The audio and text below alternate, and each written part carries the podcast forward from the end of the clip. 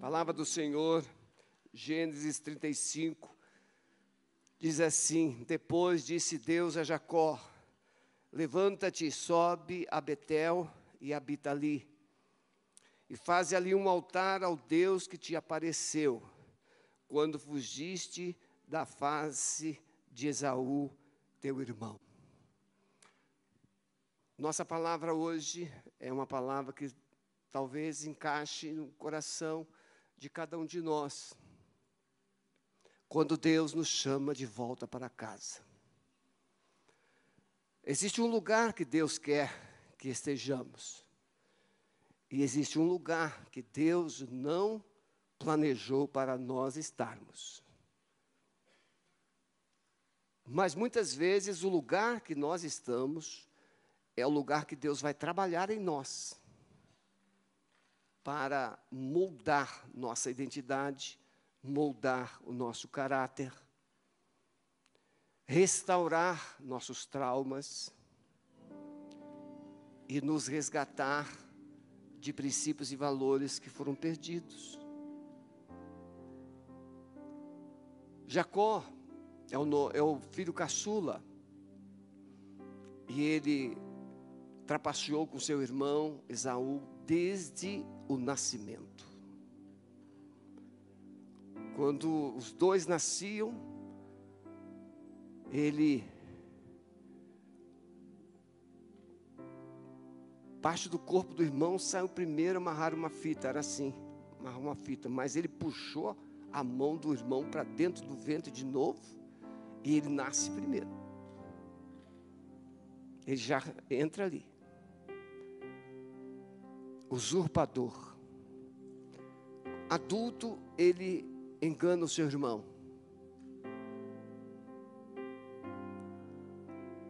De uma forma sutil, pega a bênção que era promessa sobre o primogênito, que ele não era. E ele é abençoado.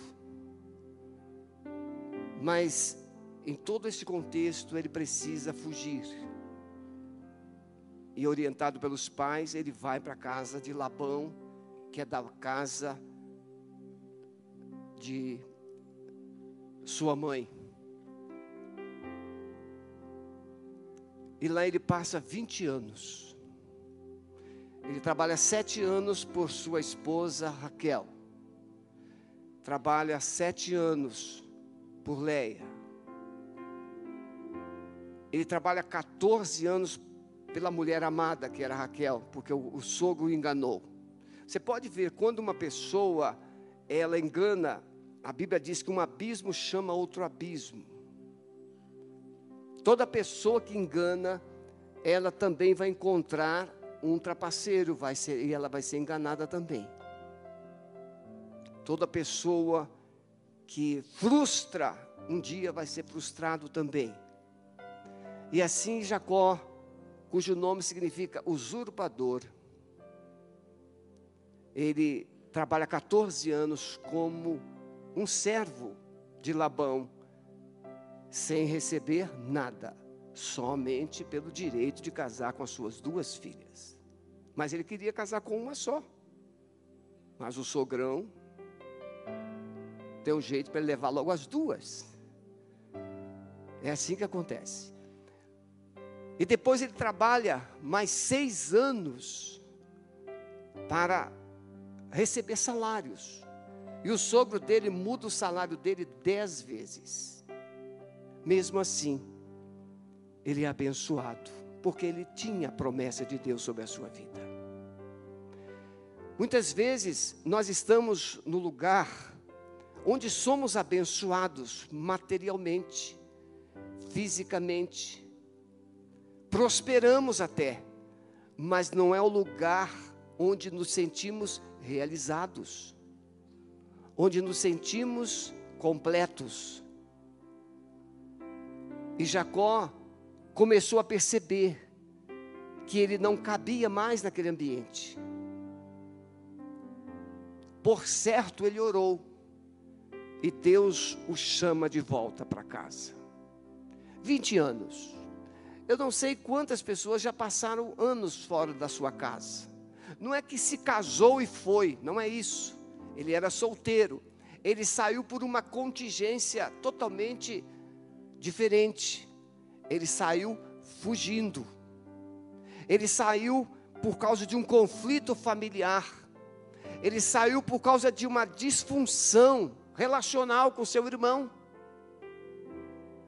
E se nós analisarmos bem, são esses os motivos até hoje que as pessoas deixam o seu ninho, a sua casa, a sua família, deixam aquelas pessoas para trás, pessoas que ela ama, mas por contingências, por circunstâncias, ela é compungida, incitada a sair.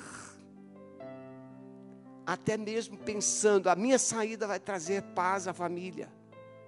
A minha saída vai evitar conflitos. A minha saída vai evitar confusão. A minha saída vai evitar morte. No caso de Jacó era esse. O seu irmão queria matá-lo. E ele sai. Preste atenção: todos que saem, um dia ouvirão uma voz no coração que está na hora de voltar. Lembra do filho pródigo? Ele saiu também, mas um dia ele cai em si e ele re, relembra da sua casa, do seu pai, da sua família, e ele percebe com frustração que a sua escolha não foi a melhor escolha. E ele retorna. Gente que sai com cabeça erguida, gente que sai com queixo empinado, gente que sai batendo o pé no chão, gente que sai com desaforos, sempre retornarão quebrantados, constrangidos, ou por arrependimento, ou por vergonha, por perdas, mas retornarão. Jacó agora é um homem rico. Jacó agora tem 11 filhos. O Benjamim vai nascer no meio do caminho de volta, no trajeto de volta. Jacó levou cinco anos para sair do lugar onde estava para chegar no lugar que Deus o mandou ir. Cinco anos. Mas, pastor, era tão longe assim? Não. É que o Jacó não era fácil de lidar. Deus o mandou ir para Betel. E Jacó foi para Siquém. E ficou lá em Siquém cinco anos. Então, esse caminho de volta, ele pode ser um caminho também de aprendizado, porque nesse caminho em que nós obedecemos pela metade, Deus diz assim: ó, levanta-te e vai para Betel, onde eu te falei, onde eu fiz uma promessa a você, que eu iria te abençoar. Vai a Betel e lá levanta um altar ao meu nome. E ele vai para Siquém e levanta lá um altar. Compra uma propriedade e fica por ali cinco anos. Nesse interregno de tempo, ele perde a sua filha é estuprada. Os seus filhos matam, derramam sangue inocente e o seu pai morre. Perdas.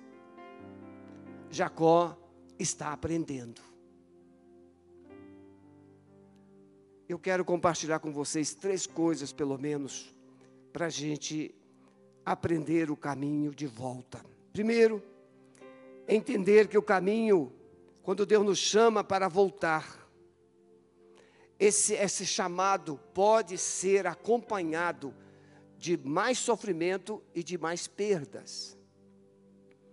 Porque é um chamado que está sendo obedecido pela metade. Está sendo obedecido parcialmente, por partes, não completo. Deus chama Jacó, mas ele não vai direto, ele vai construindo coisas pelo caminho. Tanto a morte de Raquel, o nascimento de Benjamim, a morte do seu pai, devem ter causado muita dor, muito sofrimento em Jacó. Mas a gente aprende aqui que não importa quantas vezes fracassamos, mas entender que podemos e devemos ouvir e obedecer a voz de Deus e retornarmos para o lugar onde Ele está nos chamando. Não é difícil a gente encontrar pessoas e conversando, e a pessoa vai mo mostrando o itinerário da sua vida, o trajeto da sua vida. Tem gente que já rodou o Brasil todo. Foi trabalhar no estado A, no estado B, C, D. E foi, circulou por lugares dos mais variados. Procurando resposta para a sua vida. E ele vai encontrar resposta no lugar onde saiu.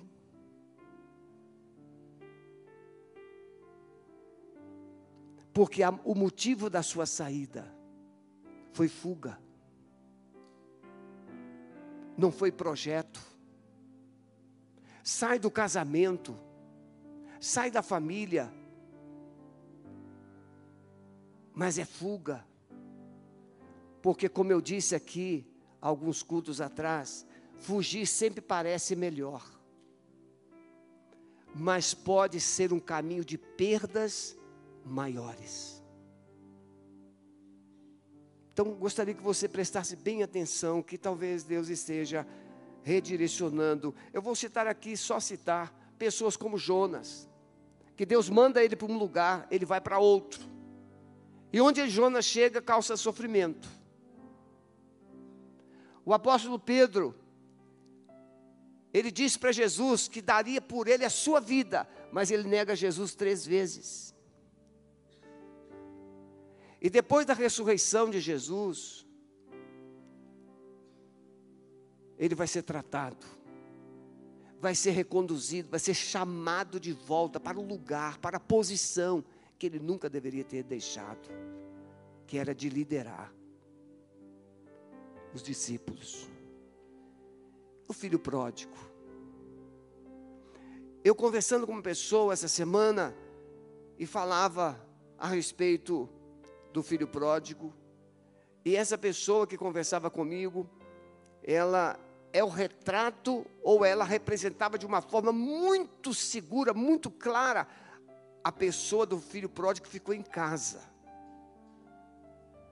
Aquela pessoa legalista que acha que Deus nunca deu nada para ela, enquanto na verdade ela é a dona de tudo. O filho pródigo que sai, sabe que é filho, sabe que é herdeiro, por isso reivindica a sua parte. E quando ele se dá mal, ele se arrepende e volta para casa, porque sabe que é filho. O filho pródigo que não saiu, não se sentia filho em circunstância alguma. Por isso ele não saiu. Ele se sentia escravo tinha que lutar por sua sobrevivência. Mas o pai disse-lhe: Tudo que eu tenho é teu. Mas ele disse: O senhor nunca me deu um cabrito sequer. São exemplos para mostrar como que tem gente dentro de casa, tem gente dentro da família, precisando voltar para casa. Porque estão perdidos dentro de casa estão longe dentro de casa. Eu já disse muitas vezes que a solidão, a pior solidão, não é ausência de pessoas. A pior solidão é a ausência de aceitação. É quando você está num meio, quando você está num ambiente, quando você está numa família, quando você está num grupo, quando você está numa empresa, quando você está em qualquer lugar, que tem movimento de pessoas, mas o seu coração não se sente amado, aceito, apreciado, valorizado. Essa é a solidão pior. É o peixinho fora d'água. Mas Deus quer te chamar de volta para casa. Não podemos retornar para casa. Não podemos retornar para Deus com obediência pela metade. Fazer uma parte e não fazermos tudo que Deus mandou.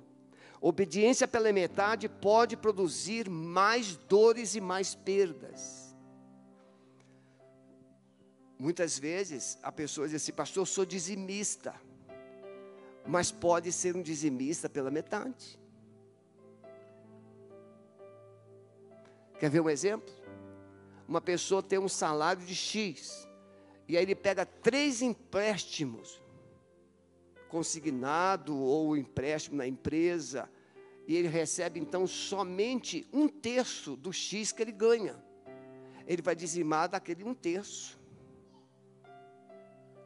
Mas foi Deus que pegou o empréstimo ou foi você?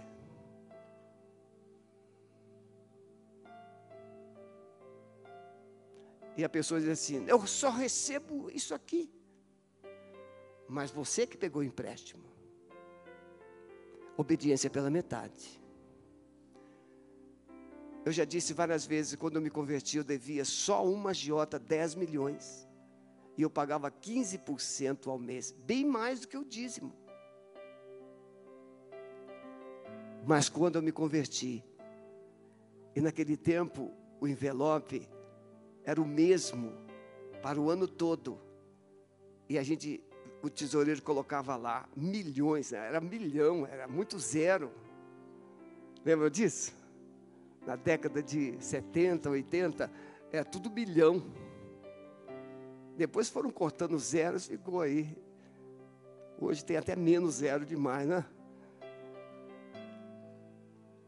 Mas Deus nunca deixou eu dizimar pela metade. Eu fui dizimista.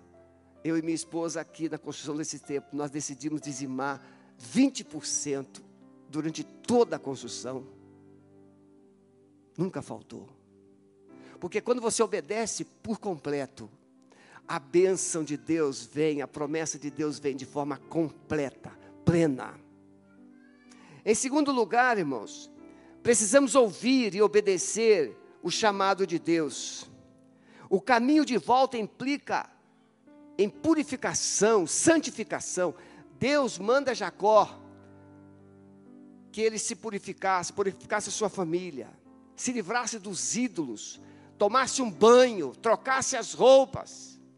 Irmãos, não dá para voltar para Deus com os trapos.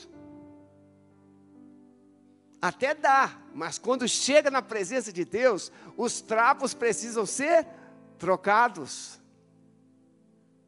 E aí Jacó chama a família, manda que eles joguem os ídolos fora, manda que eles tomem um banho, porque irmãos, a cultura brasileira é uma cultura diferente, né? Você conhece nações aí, países que a pessoa toma um banho por semana, não conhece? Eu estou falando com gente aí lá de, de lá. Você conhece lugares que a pessoa vai lá na panificadora e compra o pão e não. Aqui no Brasil, irmãos, é tudo luxo. Você vai lá na panificadora, coloca numa sacola de papel e coloca a sacola de papel dentro de uma sacola plástica e você vem com a sacolinha na mão. Tem alguns lugares aí fora, irmão, que você compra o pão sai com ele segurando aqui, ó, na mão.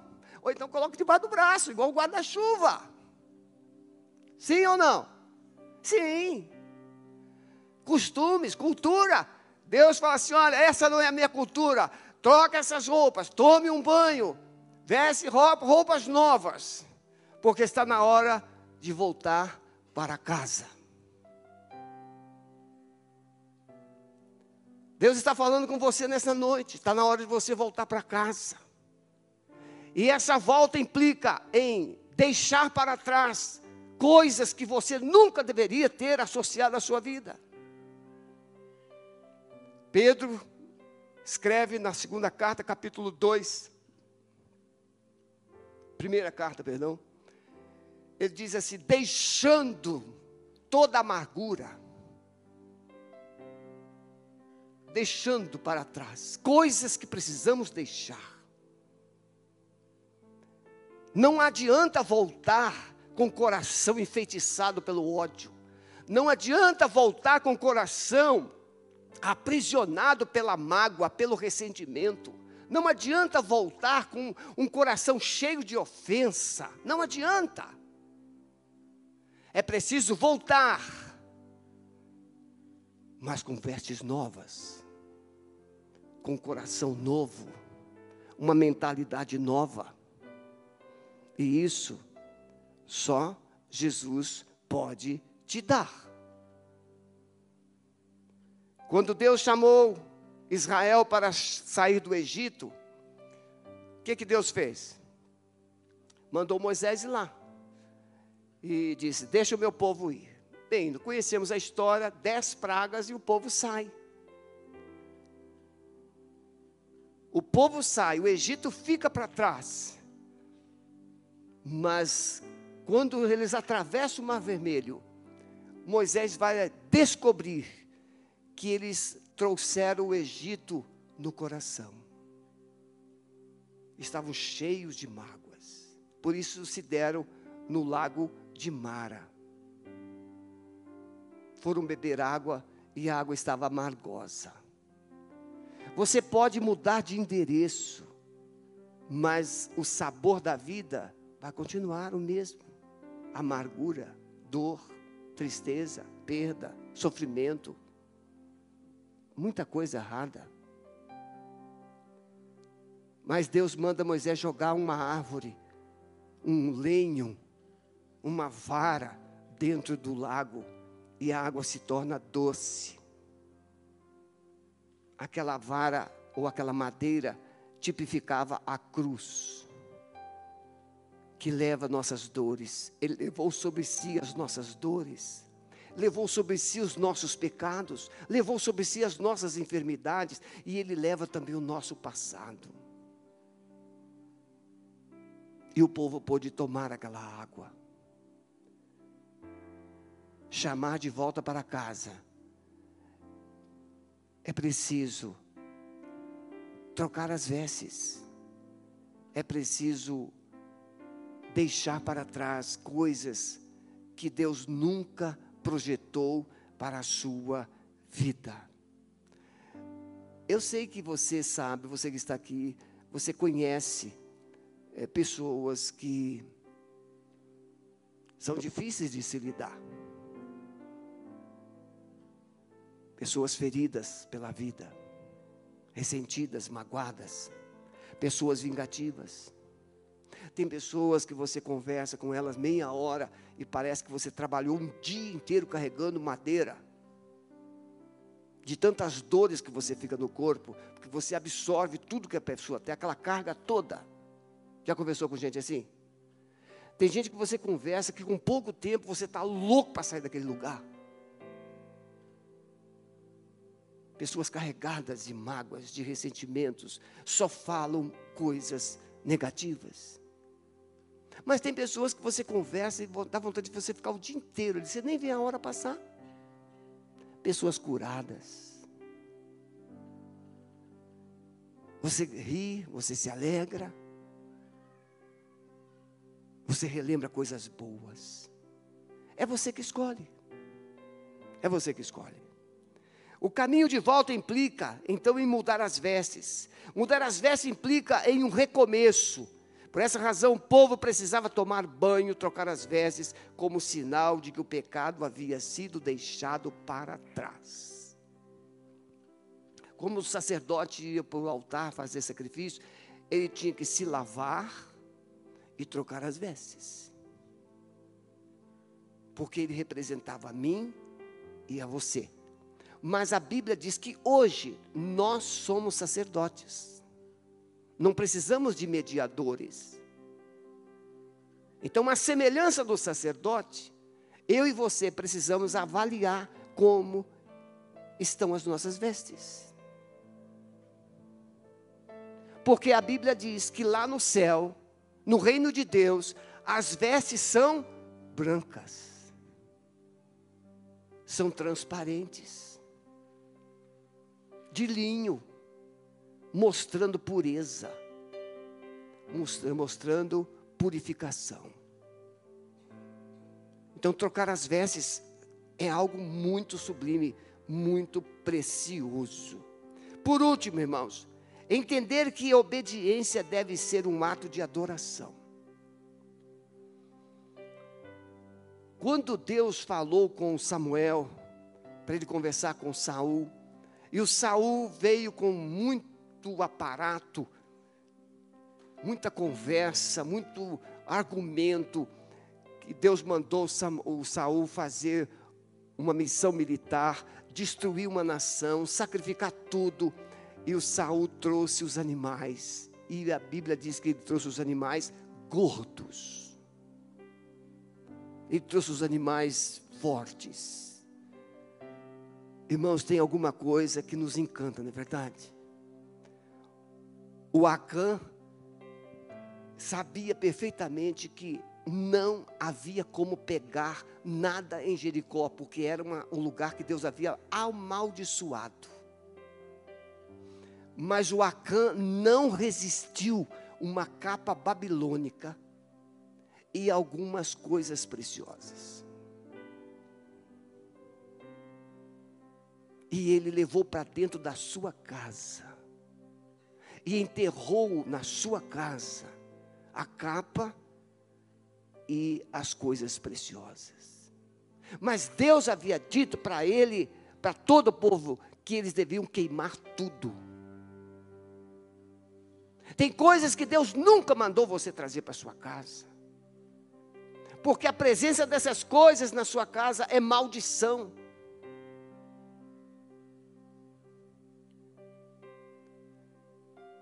Obedecer a Deus é muito melhor do que o sacrificar disse Samuel para Saul. Aí o Saul, tentando se justificar, ele disse: Não, eu trouxe esses animais todos para sacrificar ao Senhor. Como se Deus tivesse prazer ou necessidade de sangue de animais. E então Samuel diz que a rebeldia como pecado de feitiçaria. Porque Deus ama mais o obedecer do que o sacrificar. Tem muitos que estão sacrificando muito. Salmo 128, ele diz, Salmo 127, inútil será levantar de madrugada, repousar tarde, alongar o dia, aumentar o tempo trabalhando, mas sem a presença de Deus, sem a obediência, sem a consagração, não resolve nada. Inútil vos será levantar cedo, de madrugada, pois se o Senhor não edificar, se o Senhor não abençoar, em vão trabalham os que a edificam. Voltar para casa com coração obediente, disposto a ouvir a voz do Senhor e disposto a obedecê-lo de coração. Deus havia prometido proteger Jacó. Jacó, você pode ir. Jacó tinha medo. De em casa ele tinha medo de Esaú. Jacó vai para Padã Arã e lá ele tem medo do sogro o sogro de Jacó não era fácil, era pior que ele. E o Jacó estava com medo do sogro, e o sogro também tinha filhos. Os cunhados de Jacó estavam olhando para ele meio atravessado. O Jacó, Senhor, está na hora da gente sumir daqui. Mas Deus aparece para ele de noite, em sonhos, e diz assim: Eu sou o teu Deus. Eu te prometi, eu fiz uma promessa para você lá em Betel, quando você só tinha uma pedra como travesseiro, e uns trapinhos nas mãos. retorne para Betel, onde você ungiu uma pedra, e edifique lá um altar, porque eu vou te abençoar, eu vou te proteger. Está aqui o texto. Assim chegou Jacó a Betel, a luz que está na terra de Canaã. Esta é Betel. Ele e todo o povo que com ele havia, e edificou ali o altar, e chamou aquele lugar El Betel, porque o lugar se chamava Luz. Mas Jacó diz assim: esse não é outro lugar senão a casa de Deus, porque Deus está neste lugar. Quão terrível é este lugar! Mas agora, o Jacó coloca o nome de Deus, El no hebraico. Ele coloca o nome de Deus na frente, porque Jacó entende que não é o lugar, é quem está neste lugar.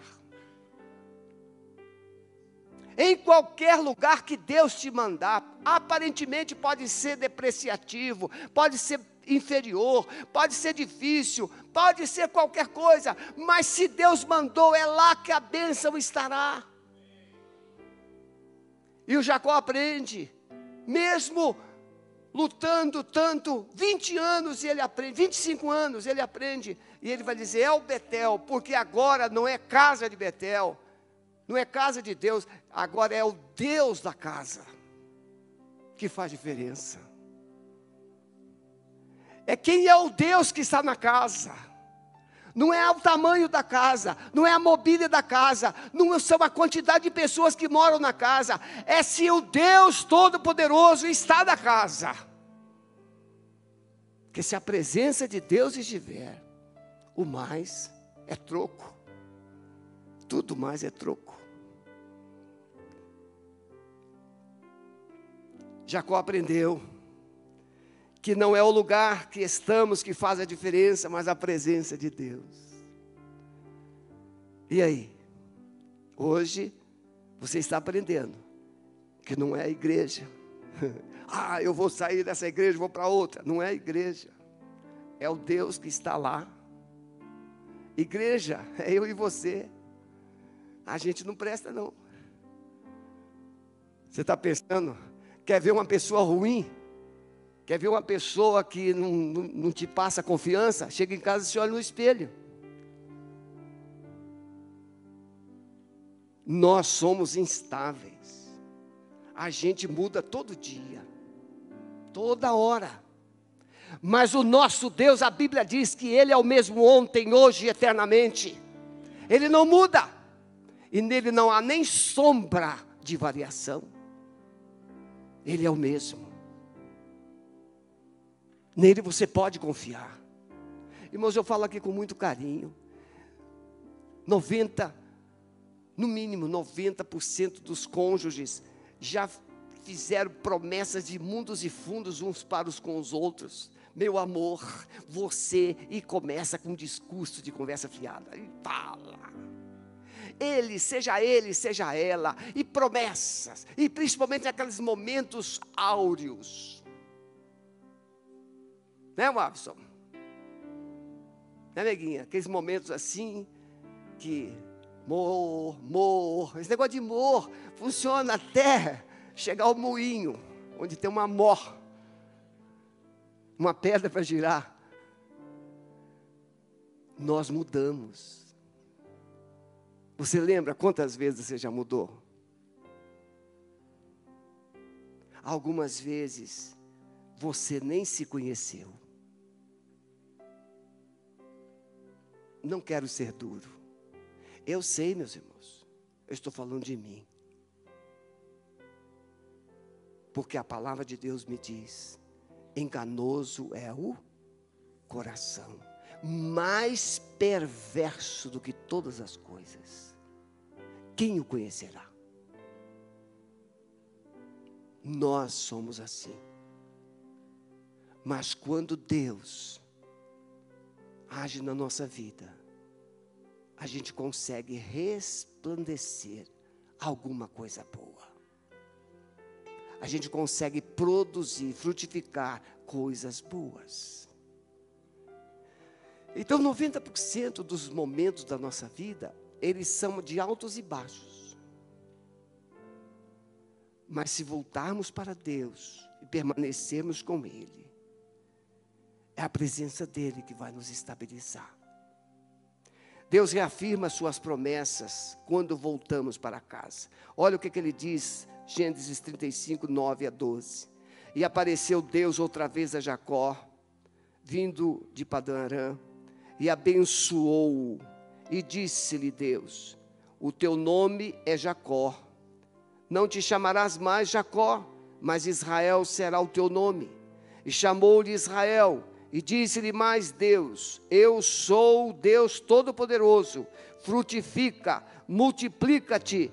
Uma nação, sim, uma multidão de nações sairá de ti, e reis procederão dos teus lombos, e te darei a ti a terra que tenho dado a Abraão e a Isaque, e a tua descendência, depois de ti, darei esta terra. O nosso Deus tem promessas tremendas para cada um de nós, mas essas promessas serão confirmadas no lugar onde Ele nos mandou ficar.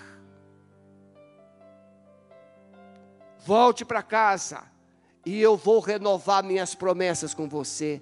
Volte para casa e eu vou consolidar a minha palavra, as minhas promessas sobre a sua vida, sobre a sua casa. E eu te farei frutificar, eu vou te abençoar, eu vou te engrandecer. É isso que Deus fala.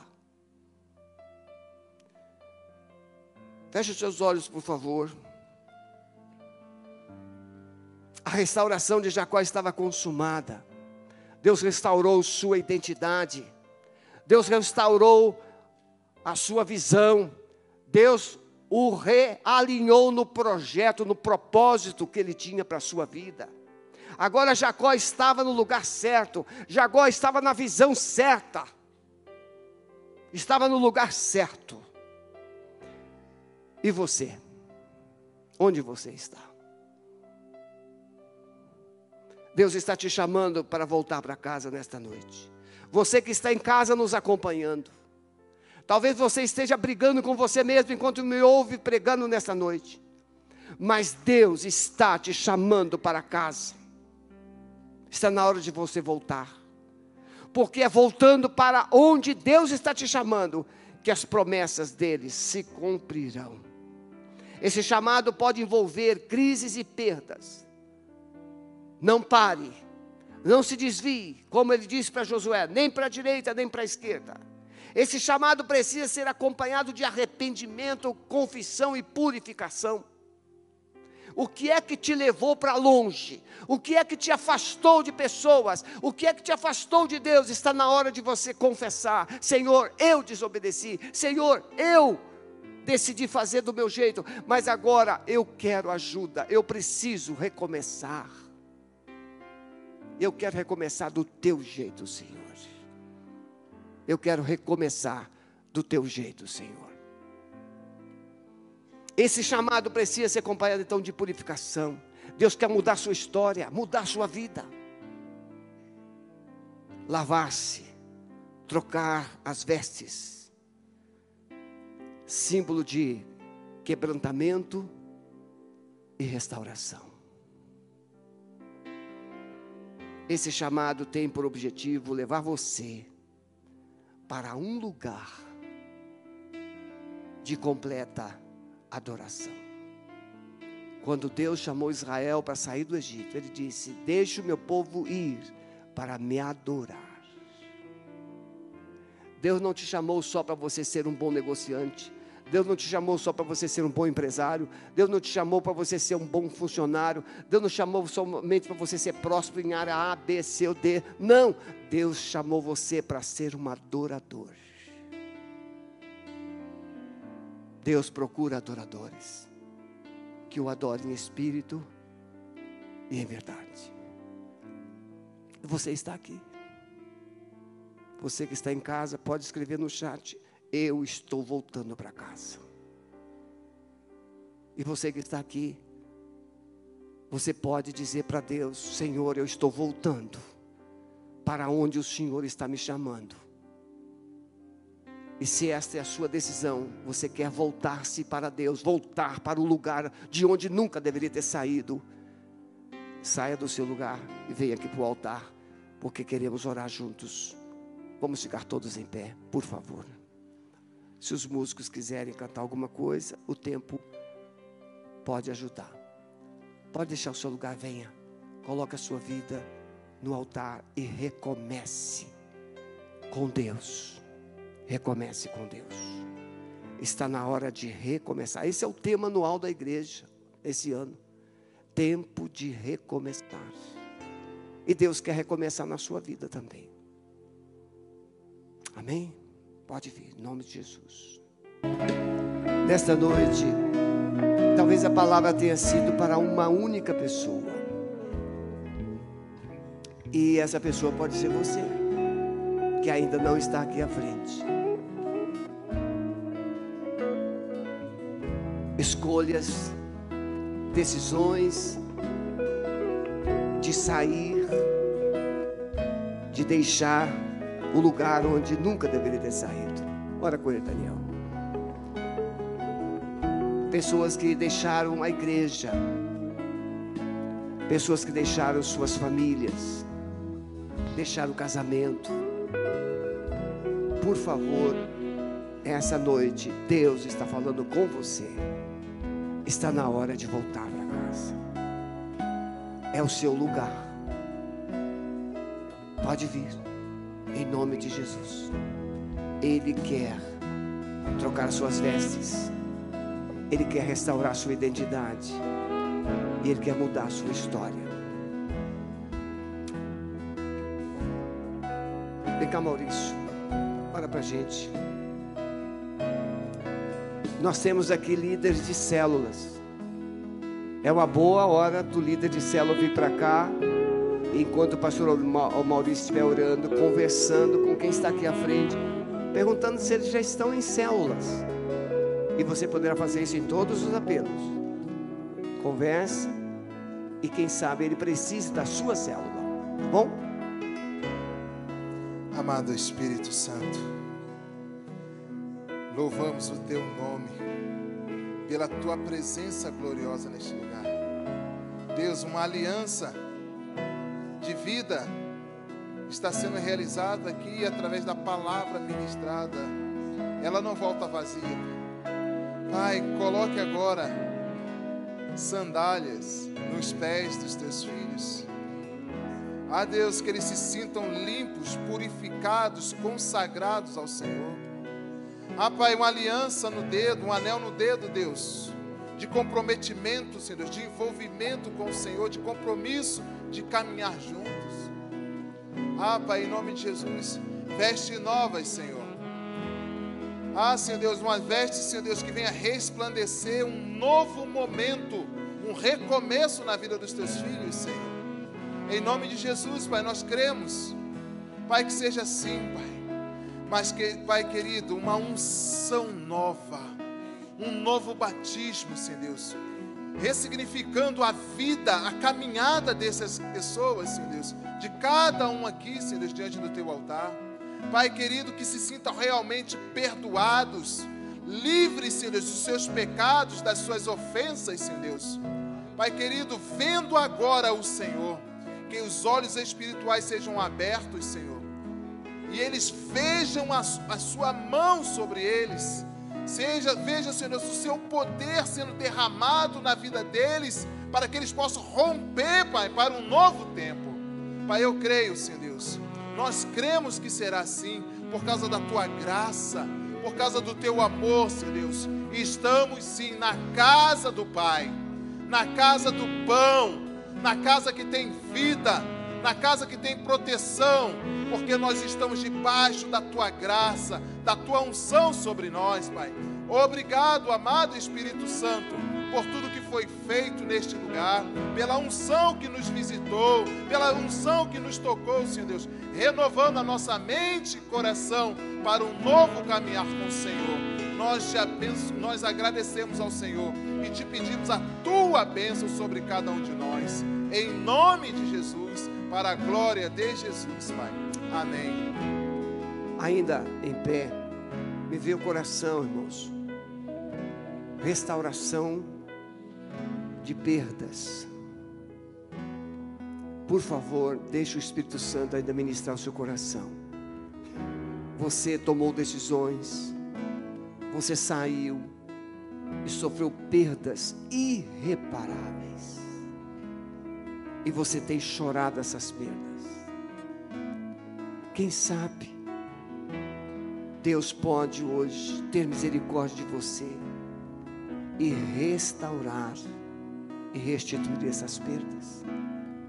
Se você entende que Deus pode ter misericórdia de você, e Ele pode te restituir, restaurando situações, posições, lugares. Venha aqui à frente, eu quero orar pessoalmente com você. Eu preciso dessa restauração de Deus na minha vida. Alguém? Eu sofri muitas perdas, mas eu quero restituição, Senhor, na minha vida.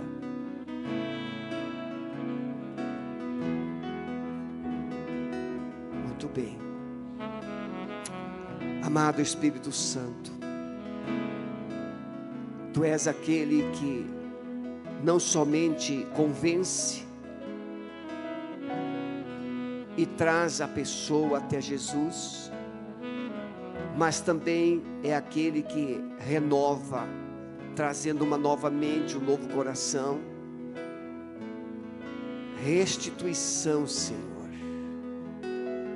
Tudo que foi sumido, tudo que foi perdido, tudo que foi roubado, nós lançamos uma palavra de restituição sobre essas vidas nesta noite.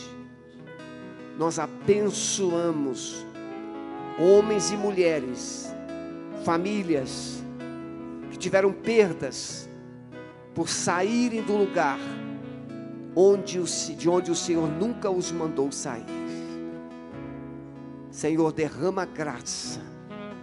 E um novo tempo começa nesta noite sobre esses corações. Em nome de Jesus. Coloque as mãos assim. Que o amor de Deus, o nosso Pai, a graça maravilhosa de Jesus Cristo, seu Filho, e as consolações eternas do amado Espírito Santo, seja com a sua vida, seja com a sua casa e com todo o povo de Deus espalhado em toda a terra, agora e para sempre. Amém. Você que está em casa, encerramos aqui a nossa transmissão. Que Deus te abençoe. Muito obrigado pela sua presença. E vocês que estão aqui, vão na paz. Que Deus a todos abençoe.